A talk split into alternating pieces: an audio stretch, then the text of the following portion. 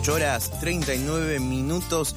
Continuamos en Pasadas por Alto. Te recuerdo que podés comunicarte con nosotros al 11 31 26 08 87. Y recién escuchamos a la presentación. ¿Para quién más sino que para Mija el. ¿Cómo estás, mija? Buen día, tanto tiempo, mija. Tanto, ay, es verdad. ¿Sabés que recién Meses. cuando nos abrazamos, Sí. no nos abrazamos como si hubiera pasado tanto tiempo? Ahora si querés hacemos, cuando vayamos, Es un reproche nos vayamos del aire, no, no, es que lo estoy pensando ahora con ustedes en vivo. Bien. El abrazo no fue tan sentido como creo que lo debiera haber sido para no habernos visto en los últimos 40 días. Eh, eh, entendé que acabo de salir de una nota, que estoy no, solo, yo también venía en ahí. Júpiter, mañana Claro. movida, hemos conversado al respecto. Sí, sí, sí. Pero te propongo que cuando nos vayamos del aire nos demos un abrazo fraterno. Dos favor. varones abrazándose lo que necesita el mundo. Claramente y tantas otras cosas necesita, pero bueno, eso Sí, es parte de lo que Eso desde ya. Eh, bueno, mija, eh, hoy en tu regreso de Egipto, de Ecuador, de Uruguay, eh, tenemos para hablar sobre un incendio que afecta a una reserva natural en Tierra del Fuego. Exactamente, y sobre todo, ahora nos metemos un poco de lleno en la cuestión de Tierra del Fuego, pero lo que me parece importante, aparte de lo que está pasando en la Reserva Natural Corazón de la isla en Tierra del Fuego, es lo poco y nada que se ha hablado al respecto. Y justo ayer leyendo distintos tweets, hilos de Twitter, inclusive de algunas personas de dicha provincia, era como ese grito en el cielo diciendo, por favor, escúchennos, pero no solamente escúchennos desde un lugar pasivo, por favor difundan al menos lo que está pasando. Era como el mínimo pedido que se escuchaba, se leía en las redes desde quienes habitan en esa provincia. Entonces ahí es donde digo, ¿qué hacemos quienes habitamos, por ejemplo, la ciudad de Buenos Aires en estos casos? ¿Qué hacemos en estas situaciones? ¿Hacemos algo? ¿No hacemos nada? En nuestras redes sociales. Ok. ¿Estamos siendo parte? ¿Estamos militando, activando, involucrándonos? Y te diría que muy pocos. Es más, me, me decís incendios, no cobertura, y lo primero que se me viene a la cabeza fue lo que pasó en Rosario este año, que ha pasado también anteriores, que recién se empezó a cubrir cuando llegó el humo eh, aquí, y cuando era un humo eh, incareteable. Sí. Entonces, bueno, evidentemente eh, es como... Hay una lógica de cubrir la catástrofe y no la previa de la catástrofe que ya de por sí es grave. Llegamos tarde. Claro, Siempre llegamos tarde. Ni más ni menos. en términos socioambientales en Argentina llegamos tarde. Y lamentablemente cuando hablamos de cambio climático y tantas otras cuestiones necesitamos anticipar la maniobra. Ahí es cuando, por ejemplo, hablamos de esto que hemos abierto en muchas ocasiones, que es la adaptación frente al cambio climático. Es cómo te vas a adaptar a las consecuencias actuales e inminentes frente a la crisis climática. Y claramente estamos llegando tarde. Si, por ejemplo, ocurren los incendios y no tenemos la estructura necesaria y suficiente para atajar esos incendios que cada vez van a ser más, que cada vez van a ser más intensos, más graves, entonces en algo estamos fallando. Y cuando inclusive algunos sectores provinciales se quejan de que desde el Poder Ejecutivo Nacional se llega tarde, entonces aparece de vuelta la pregunta de ¿por qué no se anticipó la maniobra? En este caso y en tantos otros, como vos decías, por ejemplo en el Delta, que es quizá la imagen más difundida y visibilizada también por donde ocurre Claro. y que afecta a Rosario, ciudad principal de este país. Exacto. Entonces, ahí también como poner sobre la mesa esta pregunta que nos hago, en este caso a quienes habitamos la ciudad de Buenos Aires, el área metropolitana de Buenos Aires, ¿qué hacemos? No creo que haga falta ser supercomunicadores para hacer algo al respecto.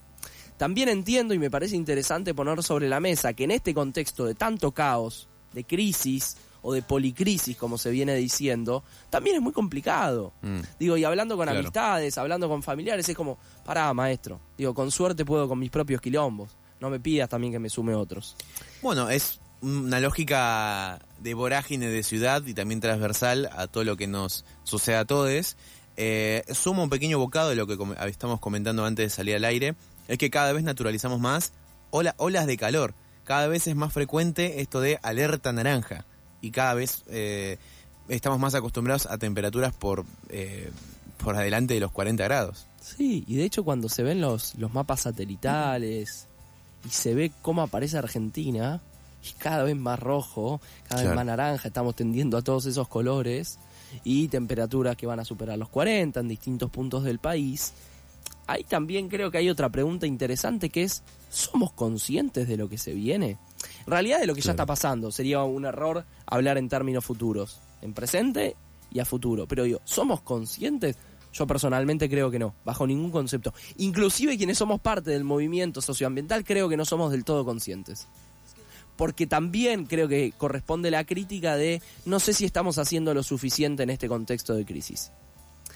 Y también hay otra pregunta que traigo, Nico, para que conversemos, para poner sobre la mesa, para que la audiencia participe y para que nos quedemos repensando, Dale. porque dicho sea de paso, creo que nos faltan preguntas en estos tiempos de tanta vorágine, Adhiero. y bienvenidas sean las preguntas, creo yo. Ahí es donde digo, ¿cómo hacemos para que a pesar de la vorágine podamos hacer, valga la redundancia, en este contexto de crisis, en el que si no hacemos ahora, cada vez vamos a estar más metidos adentro del horno. Claramente en el horno ya estamos. Sí, Digo, ya ya. estamos al horno literalmente. Literalmente la ciudad es un horno. La ciudad es un horno literalmente. Y lo Sí. va a hacer cada vez más. Porque hay cada vez más edificios, Exacto. hay cada vez menos capacidad absorbente, llámese espacios verdes, hay cada vez menos árboles. E inclusive somos cada vez más en las ciudades. Pero no hay políticas macro que planifiquen cómo hacer para vivir bien en las ciudades. Recién ahora quizás puedo ver como un intento de querer llevar eh, la gente a otros barrios en la ciudad, pero no es suficiente claramente, sumado a los precios de alquiler, entre otros asuntos.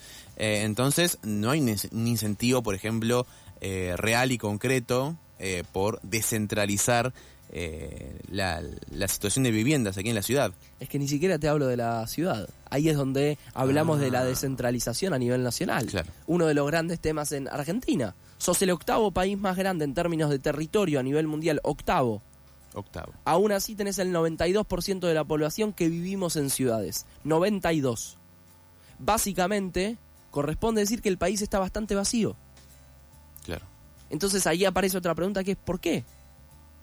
No se está viendo esa película, al menos yo, corríjanme, Nico, No, quienes no. nos estén escuchando. Sí, sí. No recuerdo que en el último tiempo se haya hablado con énfasis desde distintos colores políticos sobre la importancia de tener políticas a nivel nacional de descentralizar, de que por ejemplo vuelvan los trenes, pero que vuelvan con énfasis, no celebrar unas pocas estaciones que se reabren, O que es- tren vaya a Mar del Plata.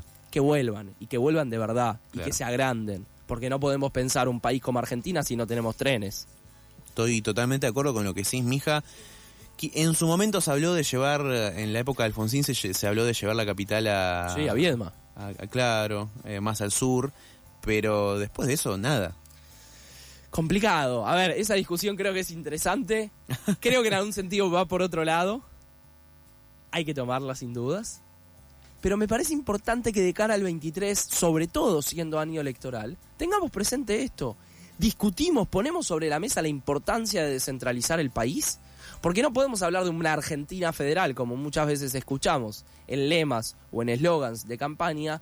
No hay posibilidad de una Argentina federal si a la larga la mayoría de la población se reduce a unos pocos centros urbanos. Mm, Y ahí también es donde discutimos, por ejemplo, la cantidad de sectores o de industrias y de, por ende, potenciales empleos que no se están generando por no dársele curso a un montón de actividades. Y ahí es cuando también me parece importante conversar de que un montón de esas actividades son las que harían frente a esta crisis o a la larga darían lugar a otro tipo de empleo Claro. en un contexto de policrisis. Si seguimos creyendo que solo unas pocas actividades o que solo el campo y que solo la extracción de minerales va a ser lo que nos saque adelante, creo que nos vamos a quedar cortos. Digo, si seguimos viendo todo con blanco y negro y pensamos que una o dos actividades van a sacar adelante un país de casi 50 millones de personas, bueno, vamos a seguir de crisis en crisis. Y el nuevo informe de la Universidad Católica, el Observatorio sobre la, la pobreza y los índices crecientes de pobreza, lamentablemente van a ser noticia a diario. No se ven políticas estratégicas. Y así como no se ven políticas estratégicas, también otra pregunta es, ¿qué hacemos de cara a las elecciones? ¿Qué vamos a hacer durante las campañas electorales, quienes a la larga después vamos a votar? Bueno, ahora, bueno, recién hablábamos con, eh, con Barcesat sobre lo que se vienen, bueno, quizás hablando ya en términos judiciales, pero evidentemente el tema ecológico no es prioridad, no está en la agenda. No. Hoy está más las dicotomías internas y, e interpartidarias, e intrapartidarias también. También. Eh, ¿Qué decirte? Bueno, recién decías que la UCA había lanzado su informe, 43.1% de pobreza. Y me quedo pensando con esto que decías, mija, de el, más del 90% de la población vive aquí en la ciudad y tenemos un país vacío. En las ciudades. En las ciudades, perdón, sí, en las ciudades. Pero tenemos un país vacío. Sí, literalmente. Y ahí quizás cuando se entiende que pasa lo del Tierra del Fuego Claro. y le importa a pocas personas. Se visibiliza poco. Si Hmm. se habla en los grandes medios, se habla un minuto a la pasada como una noticia, bueno, te contamos algo para rellenar. Sí, es interesante lo que marcás porque este, esta centralización geográfica, por así decir, marca también la centralización mediática Sin dudas. y en definitiva también la agenda de las personas. Y por eso creo que quienes habitamos esta ciudad tenemos una responsabilidad doble. Quienes somos parte del movimiento, si querés, una responsabilidad triple, como si fuera que lo pusiéramos en capas, y quienes de alguna manera son parte de medios de comunicación, y no solamente de los principales medios, también hay otra responsabilidad. Entonces ahí como este, esta invitación, más allá de que sea miércoles a la mañana, como siempre digo, esta invitación humilde, modesta, pero propositiva en la lógica de repensemos qué hacemos con en mi caso, con los privilegios que tengo.